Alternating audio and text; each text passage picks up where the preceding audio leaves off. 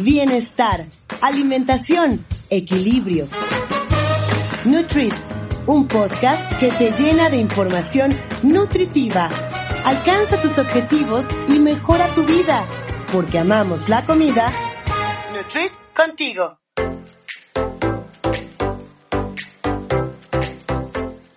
Amigos de Nutrit, yo soy Adriana Cebes y los saludo como cada semana. Y el tema de este día es sobre el antes, durante y después del embarazo. Porque recuerden que el embarazo implica una serie de cambios en el cuerpo de la mujer. Sin embargo, cuando una pareja comienza a planear tener un bebé, no solo el cuerpo de la mujer se debe preparar para procrear, también el hombre debe realizar cambios para favorecer la salud del bebé. Y como en todos los episodios saludamos a nuestra nutrióloga Carla Paola Conce para que nos expliques acerca de qué medidas debemos de tomar para eh, estar conscientes de que vamos a tener una vida, vamos a traer a una personita y pues tenemos que cuidarnos completamente.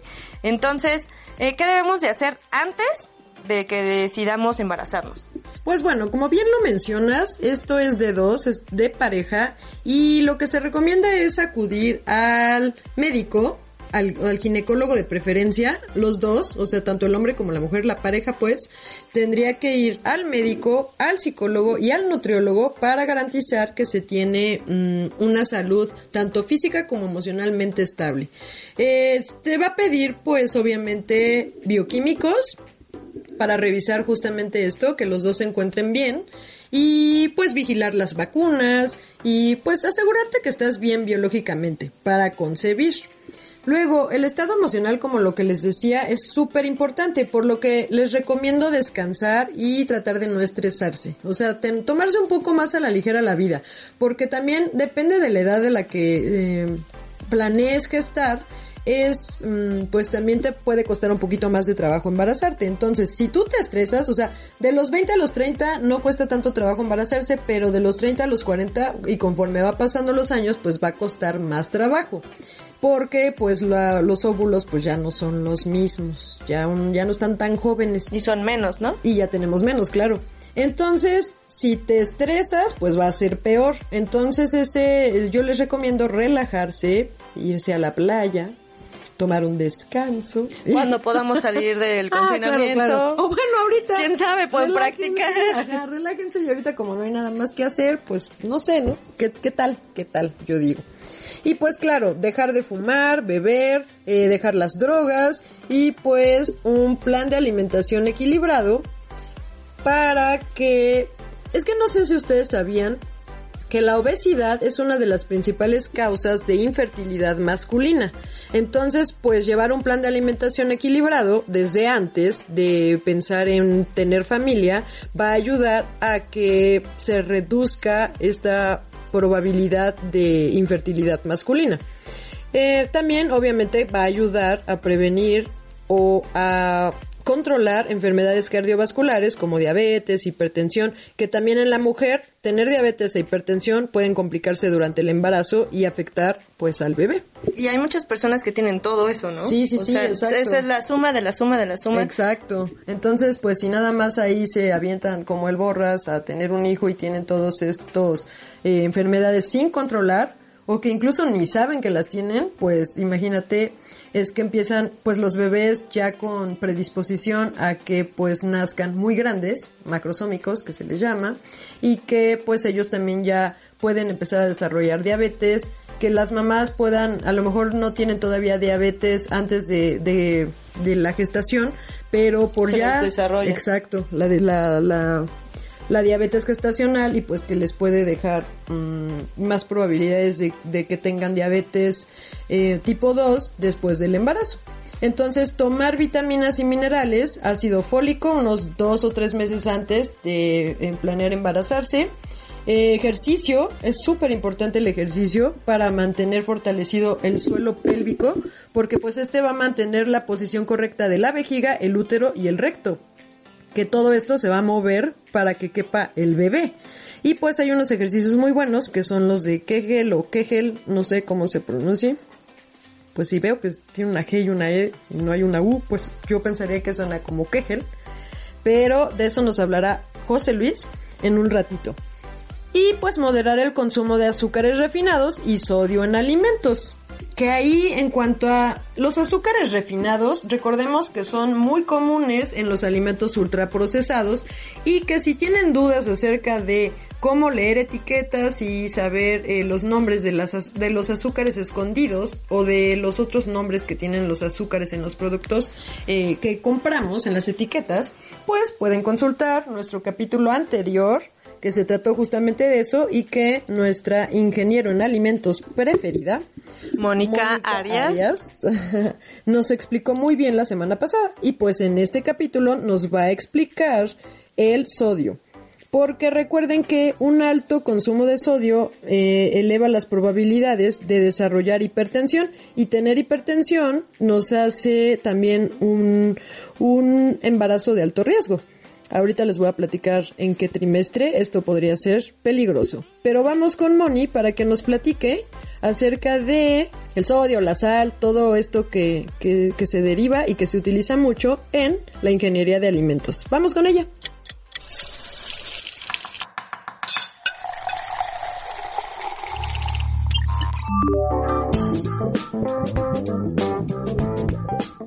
Amigos de Nutrit, me da mucho gusto volver a estar aquí.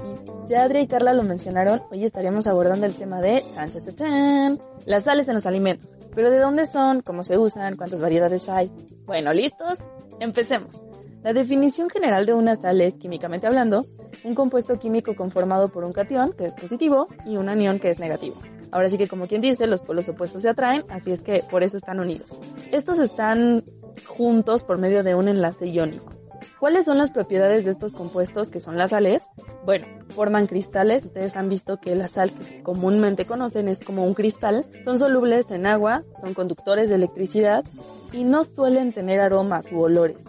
Casi siempre son como mm, un olor muy neutro. ¿Dónde se encuentran? Bueno, estos productos pueden encontrarse como metales o disueltos en el medio, como por ejemplo el mar. Como lo vimos con los azúcares, también hay varios ejemplos para las sales que pueden apreciar en las etiquetas de los productos alimenticios. Por ejemplo, el bicarbonato de sodio. Sin embargo, la más conocida es la sal de mesa, sal de mar o simple y llanamente sal. Su nombre químico es cloruro de sodio y es el resultado de hidróxido de sodio y ácido clorhídrico. Como su nombre lo indica, este aporta un sabor básico, llamado salado. Existen tres tipos según su procedencia. Número uno, la sal marina y de manantial que se obtienen por medio de un proceso de evaporación, la sal gema que es por medio de un proceso de extracción minera y la sal vegetal que es por concentración al hervir una planta llamada graminea. Este producto sirve como condimento y conservador. Ustedes pensarán como conservador, ¿qué ejemplo podemos tener? El bacalao. El bacalao a final de cuentas es un pescado y los productos de este estilo o de este tipo, pues casi siempre se deben de conservar en refrigeración. Sin embargo, el bacalao está a temperatura ambiente. ¿Por qué? Es porque está conservado por medio de la sal. La dinámica de este tipo de proceso no es tan compleja. Lo que sucede es que los espacios que tenían agua son ocupados por sal. Entonces, el bajo contenido de humedad en este producto hace que se extienda la vida de anaquel y que nos dure bastante tiempo. Es muy salado, sí, pero bueno, pasa por un proceso de lavado y por un proceso de cocinado que disminuye mucho este sabor salado. Como les decía, también sirve como condimento, lo pueden encontrar en todos o en casi todos los productos salados, por así decirlo, del mercado, como aderezos, como dips, como incluso en productos dulces también se ha llegado a utilizar sal, como en productos salados también se utiliza azúcar. La literalmente está en casi todo el supermercado. El glutamato monosódico es otra sal que también van a encontrar en los productos etiquetados y este también es conocido como GMC. Se obtiene mediante la fermentación bacteriana y es muy utilizado en la cocina oriental. Aporta sabor básico, un sabor básico también llamado umami. Es uno de los aminoácidos no esenciales más abundantes en la naturaleza y se utiliza mucho como potenciador de sabor. De hecho, lo pueden encontrar mucho en los productos reducidos en sal o sin sal. Lo que hace el glutamato monosódico es que redondea los sabores, por eso se utiliza como potenciador. Y en los productos que tienen bajas sales, pues obviamente pierden este sabor salado. La manera en la que se compensa es en la mezcla de diferentes productos y uno de los más importantes es el glutamato monosódico. Ahora bien, Por otro lado, también vamos a encontrar en las etiquetas de algunos productos lo que se llaman citratos y fosfatos. Por ejemplo, en los productos UHT o que se les llama ultrapasteurizados, casi todos los productos ultrapasteurizados los van a identificar porque vienen en Tetra Pak y están a temperatura ambiente.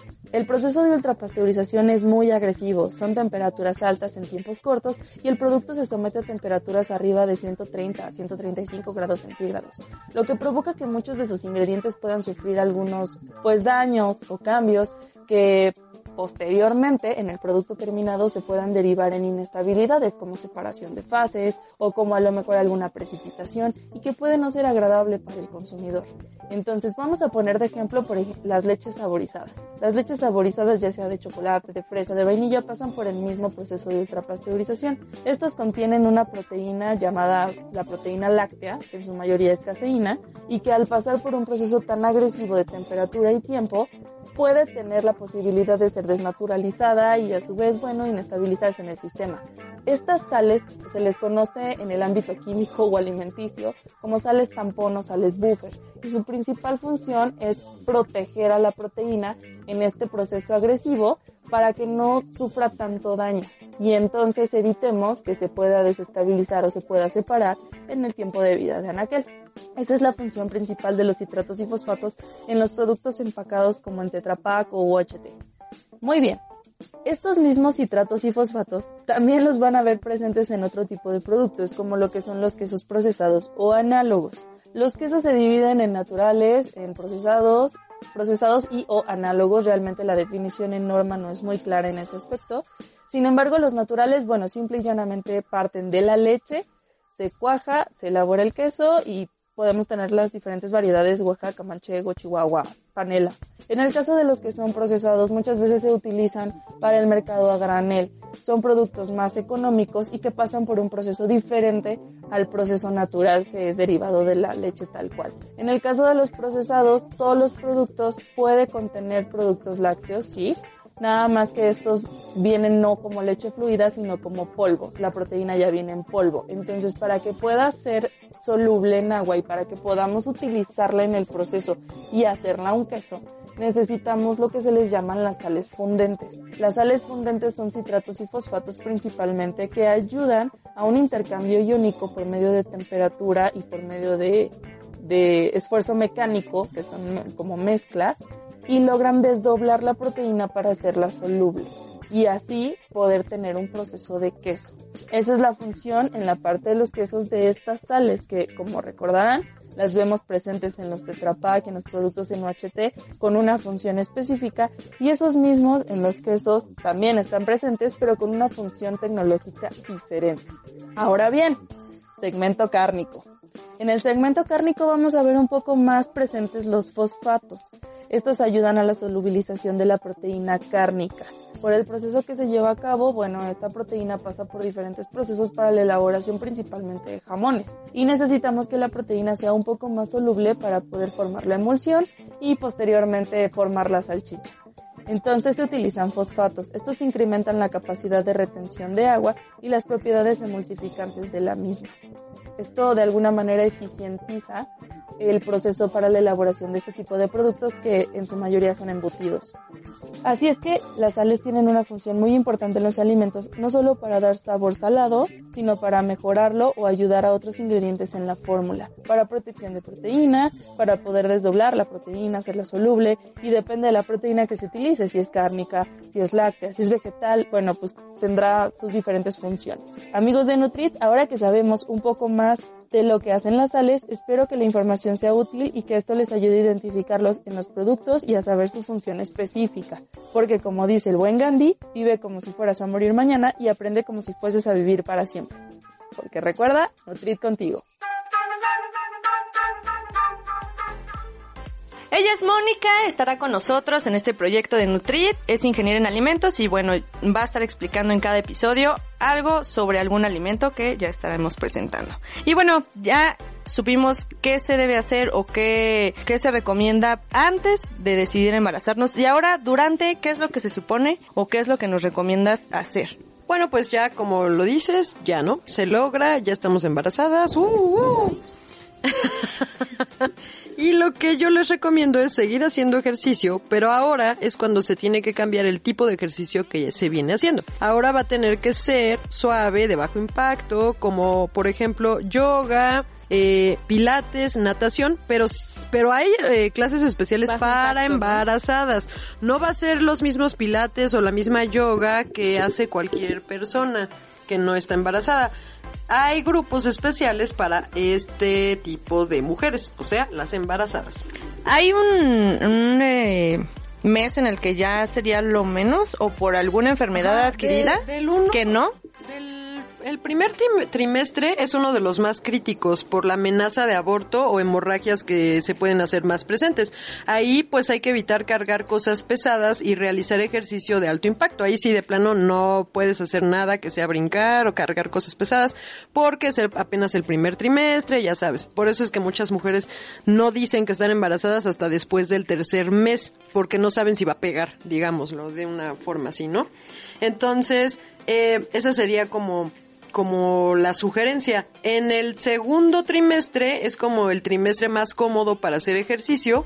Ahí digo, siempre va a ser ejercicio para embarazadas, pero ahí es en donde te sientes un poquito más cómoda. Y el último trimestre, pues como ya tiene, ya traes todo el peso, o sea, es cuando más aumentas de peso, pues es incómodo.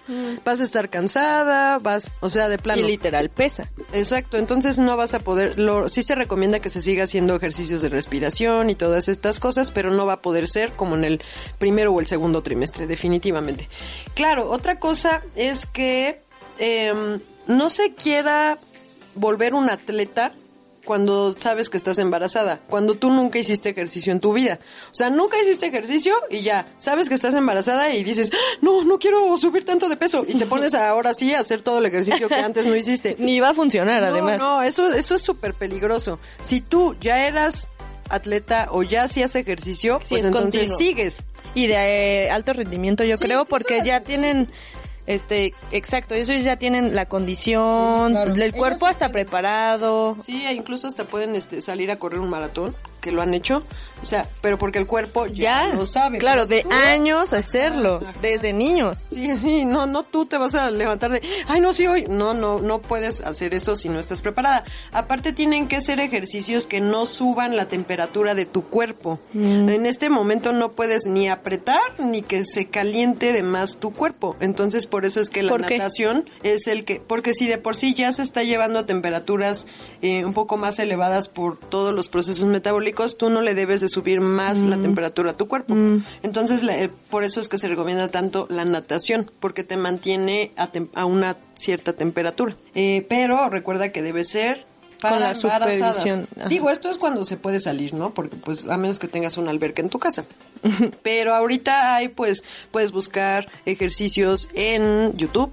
Y si es que ahorita en este periodo estás embarazada eh, y hacerlos desde tu casa, pero sí, por favor, no brinquen, no se arriesguen. Y ya este eh, José Luis pues nos va a decir un poquito más acerca de, del ejercicio en un momento. Primero déjame también les cuento que en esta época, en esta eh, etapa, que es durante el embarazo, la dieta debe seguir siendo equilibrada. Aquí es cuando pues ya va, viene lo- las cuestiones de los antojos, las cuestiones que te dicen tus abuelitas o tu mamá, de la idea de que puedes comer, estás tienes que comer por dos o por tres si traes más hijos. Y pues no es así. Realmente las calorías solo aumentan en el último trimestre. En el primero y en el segundo realmente son las mismas calorías que tú necesitas siempre. Entonces, ¿por qué tienes que estar comiendo como de dos o de tres? O Sí, sea, porque el peso sigue siendo el mismo tuyo. No hay al- algo, uno extra que sea como en los últimos meses que ya es el cuerpo. Sí, exacto. Como apenas se va formando, pues no, realmente no es otra cosa.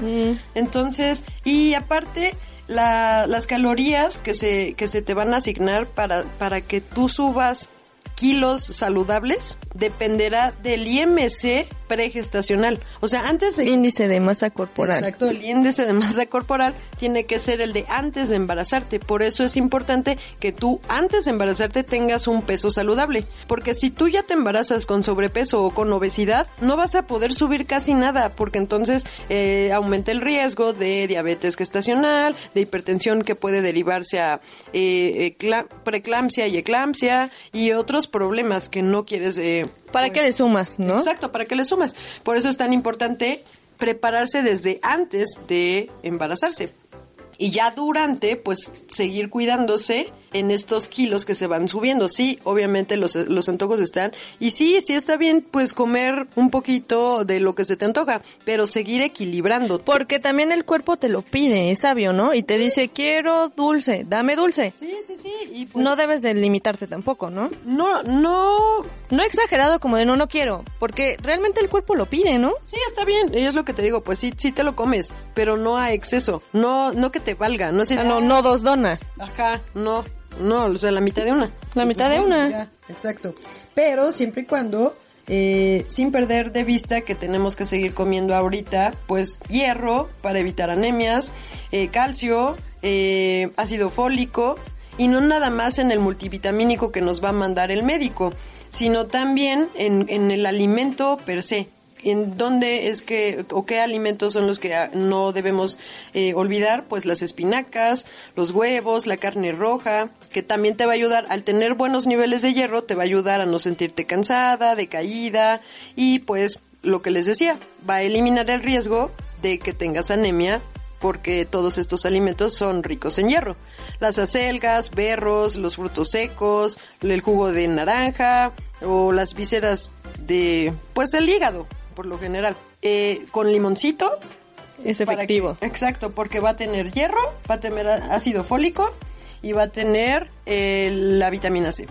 Tengo una duda. Eh, están perfectos esos, eh, esas opciones de alimentos y tienes como muy variado por si algo no te gusta. Pero si de plano nada de eso te gusta, porque pues hay personas que no les gusta comer nada, ¿se puede tomar alguna cápsula o algo? ¿Se recomienda? Es que sí te van a mandar los multivitamínicos. O sea, el médico, el ginecólogo siempre te va a mandar los multivitamínicos. Y Justo para tener eso como de si no le gusta comer o si no come bien. Exacto, porque porque todos estos em, vitaminas y minerales son los que van a formar a tu hijo. Son los que están formando el cerebro, los ojos, todo. Los pulmones. Ajá, entonces, si tú eh, estás deficiente de algo, pues la probabilidad de que no se forme bien es pues mayor. Mm. Entonces, siempre, siempre, siempre, aunque tú tengas buenos niveles o aunque tú le jures al médico, no, yo me voy a comer todo, en serio, no me mande No está de más.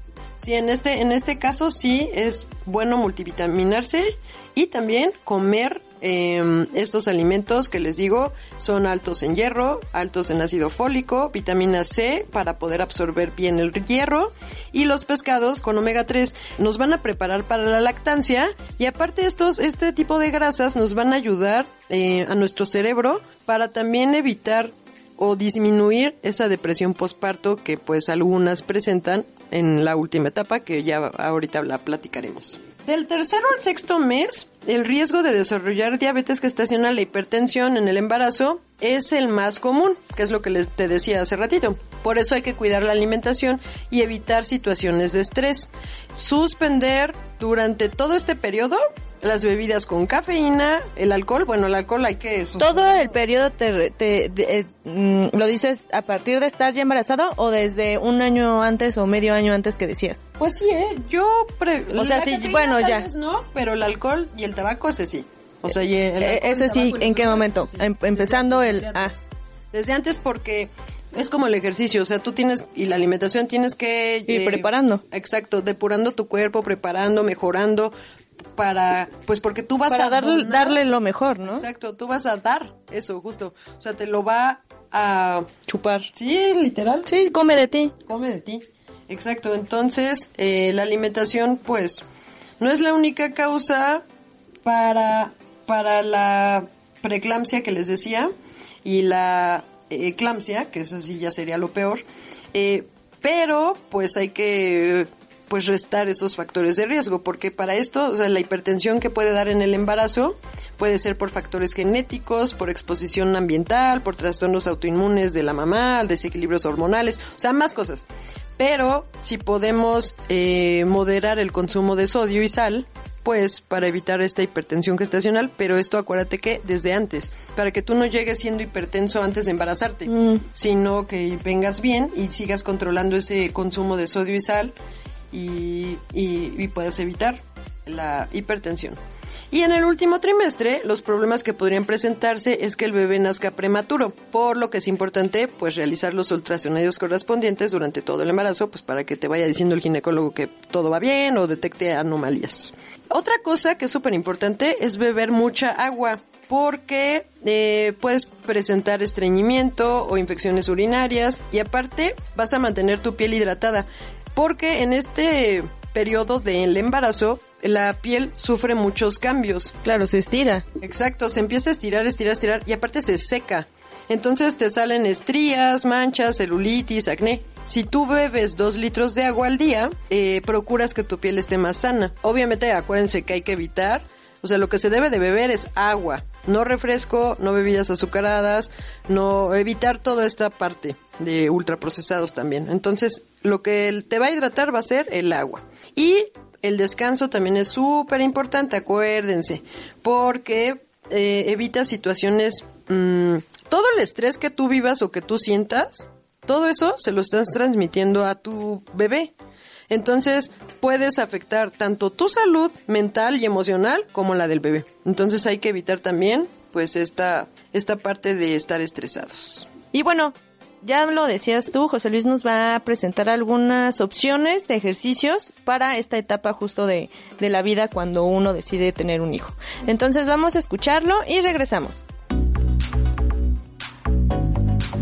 ¿Qué tal amigos de Nutrit? Nuevamente nos encontramos en otro capítulo más de esta subsección de activación física y en esta ocasión vamos a hablar acerca de los ejercicios de Kegel. ¿Qué son estos ejercicios? ¿Para qué sirven? También recordemos que hemos estado tocando temas tanto de personas de la tercera edad, niños, personas que tengan alguna situación particular y que no puedan realizar ejercicio de manera adecuada. Para todos tenemos un consejo y en esta ocasión vamos a realizar y vamos a profundizar el tema de los ejercicios de Kegel que tienen como fin fortalecer los músculos del suelo pélvico que se debilitan por el embarazo, el parto, la cirugía, el envejecimiento, el esfuerzo excesivo debido al estreñimiento, la tos crónica y también, evidentemente, el sobrepeso. Pero vamos a darles algunos ejemplos de qué son y cómo puede realizar estos ejercicios. El principal y el básico, usted solamente va a necesitar un tapetito o algo que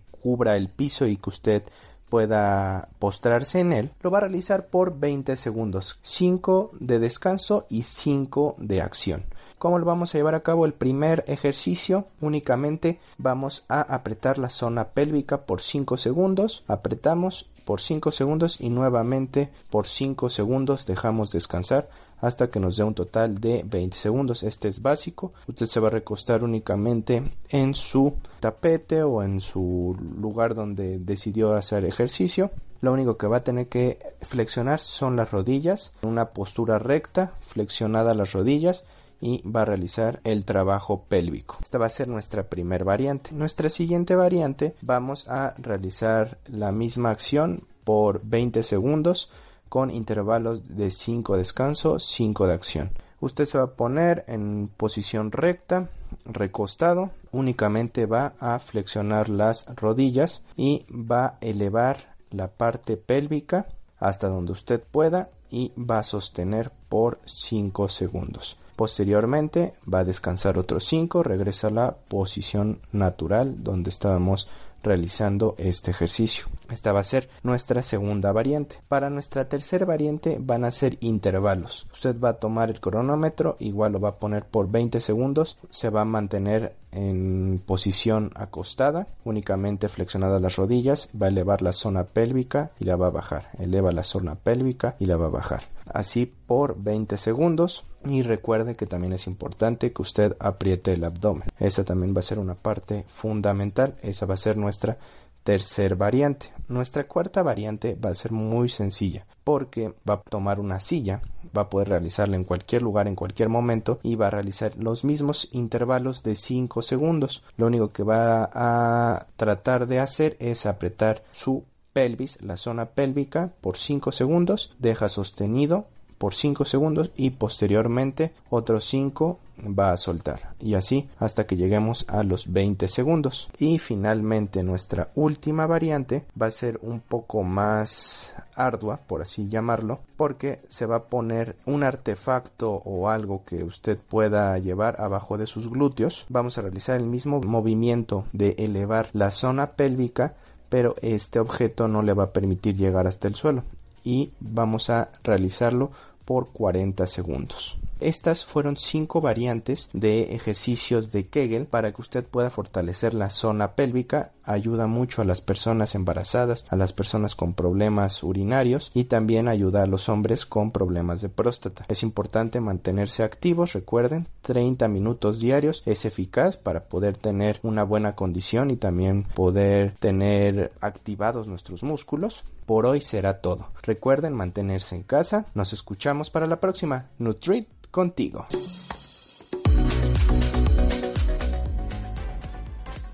Y bueno, ya regresamos. Ya tenemos al bebé. Ya Bueno.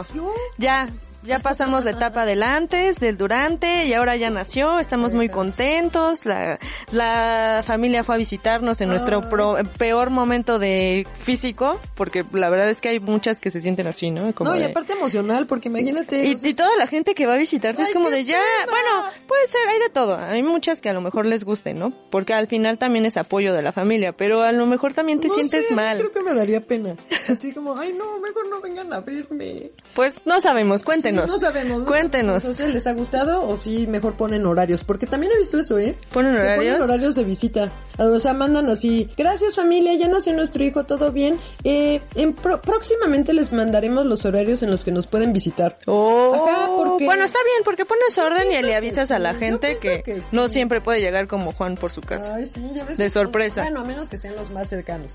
¿no? Pero bueno, entonces ya, ya estamos felices porque ya está el bebé. Ya, este, también estamos agotados porque es un cambio de ritmo en los horarios, en que a lo mejor no vamos a dormir porque el niño se despierta, porque tenemos que estar, este, amamantando al niño cada dos o cada tres horas o incluso cada hora, no sé, no me, no sé. Pero bueno, ya está, ya lo tenemos en los brazos. ¿Qué cambios podemos esperar en nuestro cuerpo? Pues sí, exacto. Los cambios no paran, ¿eh? O sea, de verdad que todo esto es para que valoremos a nuestras mamás. Y De todo el esfuerzo. Acaba de pasar el 10 de mayo y de verdad que no, o sea, ahora entiendo por qué los restaurantes se llenan. Porque es que de verdad es para celebrar, o sea, de mamá, ¿en serio? ¿Todo Qué valiente, pasaste? qué valientes. ¿Qué pensabas cuando se te ocurrió? O sea, Pues porque verdad, realmente quieren no tener una familia. la sobrepoblación del mundo. Bueno, es que es Pero- otro tema exacto, ese, es otro eso es educación.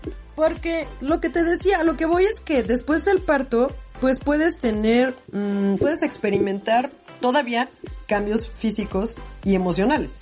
En cuanto a físico, pues te va, vas a tener pechos sensibles, eh, dolorosos al tacto, porque pues vas a estar amamantando, puedes tener estreñimiento, porque pues obviamente después de varios días, y más si es que fue cesárea, pues te va a costar trabajo también eh, ir al baño, vas a tener, si es que se te desgarró el perineo, pues, o el médico tuvo que cortarte, que el perineo, para quien no sepan, es el área de piel comprendida entre la vagina y el ano, ese se tiene que cortar muchas veces. para que quepa, ¿no? Ajá, o, o tú solito, o por tanto pujar, pues se te desgarra. O a veces... O sea, es normal. doctor, Ajá, para que es- te abra más. Oh. Entonces, por, por todo esto, pues ya después de ahí te tiene que coser. Entonces, esos puntos, pues te hace doloroso caminar, sentarte, ir al baño y toser, estornudar. ¡Qué valientes! Ajá. Luego puedes tener hemorroides, puedes eh, tener sofocos y escalofríos porque la adaptación de tu cuerpo a las nuevas concentraciones hormonales, pues también hace que los eh, flujos sanguíneos, los niveles del flujo sanguíneo cambian. Entonces también eh, a tu termostato también le afecta. Entonces vas a tener o sofoco o escalofríos. Ya saben, si quieren tener hijos. Eso no es todo, espera. Aún hay más. Hay incontinencia urinaria o fecal, de que de, de plano no, o sea, toses o te ríes o haces algún esfuerzo y sientes que se te sale. ¿Por siempre? No, no, no, o sea, estos son los primeros días. Ay. Ay, no, ¿cómo crees? Luego, este, tienes lo que le llaman los entuertos. ¿Qué es eso? Que es como el útero se sigue contrayendo después de, durante unos días, después de dar a luz, pues sigues teniendo como contracciones mientras amamantas al bebé. Entonces, a veces te mandan como medicamentos que te ayudan a que pues esto no, Sea más no rápido. sientas, ajá. Pero puede ser que también lo sientas. Eh, pues puedes tener flujo vaginal y un montón de cosas. Y qué, qué valientes, yo insisto.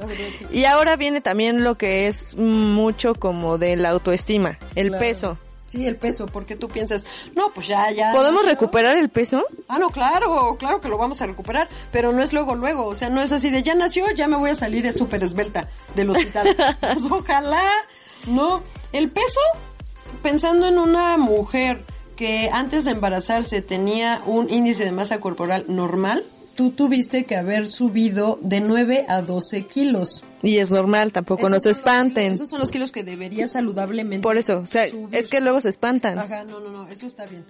Si tú subes menos, pues estás comprometiendo el buen desarrollo de tu bebé. Por eso tienes que subir entre de 9 y 12. Si subes también más de eso, también lo estás comprometiendo, porque te va a salir un bebote que es muy probable que desarrolle después diabetes y un montón de cosas. Por eso es que es importante que se cuide el peso de 9 a 12 kilos. Pensando en que en el primer trimestre se sube uno o dos kilos. En el primer trimestre, por eso casi no subes nada. En el uno o dos kilos. En el segundo trimestre, ahí sí se va subiendo medio kilo por semana. Y en el tercer trimestre ya va como de medio kilo a 700 gramos por semana. Por eso es que se suma pues entre 9 y 12 kilos. Ya después de que nace, vas a tener unos 5 o 6 kilos de más todavía. Porque no solamente era el peso del bebé que ya nació, que el bebé pesará unos 2,500. Pero es la grasa acumulada, ¿no? es, es muchas cosas. Es la placenta, el líquido, el útero que te crece, la, la Leche. leche. que ya traes en la, exacto, en cada una de las mamas. Entonces, por eso tú sigues pesando más. Poco a poco, pues vas a ir volviendo a tu peso normal. Pero la grasa, es así, ¿no? Esos aumentas unos 3 o 4 kilos. Esa sí no la deberías perder porque esa grasa es la que necesitas para amamantar. Por eso no te puedo mandar mientras tú, o sea, tú vas con el nutriólogo terminando de nacer tu bebé y tú ya quieres bajar de peso y, y no, yo no te puedo restringir calorías. Al contrario, si tú vas a amamantar, yo te tengo que dar 500 calorías más. Porque esa energía la vas a necesitar. El gasto energético que se necesita para amamantar es grandísimo. Y si no, por eso luego pasa que se descalcifican. ¿O no tiene relación? No, pero sí es, eh, no el descalcificarse necesariamente, pero sí se pierde, pero no te recuperas y no vas a poder amamantar. O sea, empiezas a perder, pues, peso. O sea, y en esta, si tú vas a amamantar, aquí no vas a poder eh, restringir energía. Mm. Y obviamente vas a seguir eh, teniendo que seguir vitaminándote y comiendo bien. ¿Qué? Lo mismo que ya mencionamos. El hierro, la vitamina C, el calcio, que son todo lo que dijimos hace rato. O sea, las hojas de, las verduras de hoja verde oscuro, los cítricos y las vísceras y la carne de res, sobre todo. Pero que sea Magra. Magra, por favor. Entonces, la tristeza o depresión postparto es algo que también pues vas a poder presentar y ahí va a ser muy muy importante que empieces a hacer ejercicio poco a poco, o sea, no luego luego como después de un mes o un mes y medio, dependiendo si fue cesárea o si fue parto natural, ya te lo dirá el médico y el ejercicio te va a ayudar para liberar endorfinas y para que tú también te vayas viendo mejor. Entonces, la lactancia materna recuerden que es súper importante, ¿eh? Así que esa sí no me la vayan a dejar. Y les recuerdo la, la carne que deberían estar comiendo. Que tú decías que sea magra, pues ¿cuál pueden pedir en la carnicería? Arrechera, yo pediría. sí, puede, esa es, esa es magra, ¿no? Pues sí, pero no es tan magra como, como la falda. Entonces pues, Pueden comer un rico y de- delicioso- un, bistec Un, un delicioso eh, Salpicón. Salpicón. Ay, qué rico, con mucho limón. Exacto, que se hace con la falda, molida de res especial, pues lo que les digo, las hojas verde oscuro con limoncitos cítricos. pescados, ¿no? Sí, pescado sí, lo que te decía de los 3. omegas 3, ajá. Pero no todos los pescados tienen omega 3, ¿verdad? Mm, algunos son más ricos que otros, como el salmón, el La atún, sardina. la sardina, exacto. Esos sean como que los primeros que tú escojas. Mm. Y pues se va a empezar a perder peso después de la semana sexta del parto. Y pues seguir evitando el té y el café para que, en primera, pues, el té y el café Alteran. Sí, alteran, pero aquí lo importante es que si tú te lo tomas después de haber comido esa carne eh, o el hierro y tú te tomas el café, No absorbe. no, no absorbes. Entonces te tienes que esperar una hora después. Por eso yo luego no me quiero tomar el café luego, luego y lo dejo hasta la colación. ¿Porque estás embarazada? No, quisiera, pero no. No, porque si no, no me va a absorber el hierro de la comida. Y pues qué chiste. ¿Qué consciente? Ajá, entonces hay que esperarse y no tomar el café luego, luego, para que eh, se promueva la absorción correcta de el hierro de o de lo que estés comiendo. Más vale, ¿no? Así es, sí. Ya saben, siempre, siempre es llevar una dieta balanceada. O sea, dieta correcta, porque ya saben que todo es dieta, pero es llevar una alimentación según las necesidades de la etapa en la que estén viviendo, eh, las enfermedades que puedan tener. Los objetivos que se quieran lograr. Todo, todo, todo, todo, como las matemáticas, es la alimentación. ¿O no? Es que sí, las matemáticas se aplican en todo y la alimentación también porque todos tenemos que comer. Claro. Y bueno, muchas gracias. ¿Dónde te podemos encontrar?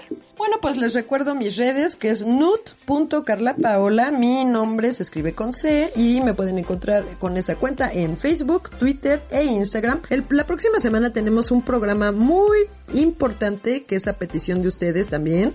Sí, nos, nos han escrito mucho acerca de, Ajá. de lo que ahorita está eh, de moda. Bueno, siempre ha estado de moda, pero ahora se cotiza muy bien. sí, está muy bien cotizado. El tema va a ser la cerveza. Entonces, escríbanos, escríbanos qué dudas, qué quisieran saber. La ¿Cuántas cervezas se pueden tomar? La clásica, si estoy a dieta no puedo tomar cerveza, pues ahí lo vamos a saber.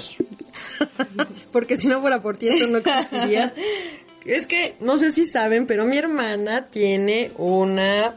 ¿Qué se puede decir? Que es como una asociación. Somos un colectivo que... Ah, un colectivo que se llama Auricular MX y la verdad es que es buenísimo. Así que quien quiera hacer un podcast, mi hermana puede producírselos y no les sale tan mal. ¿Qué, qué opinan ustedes?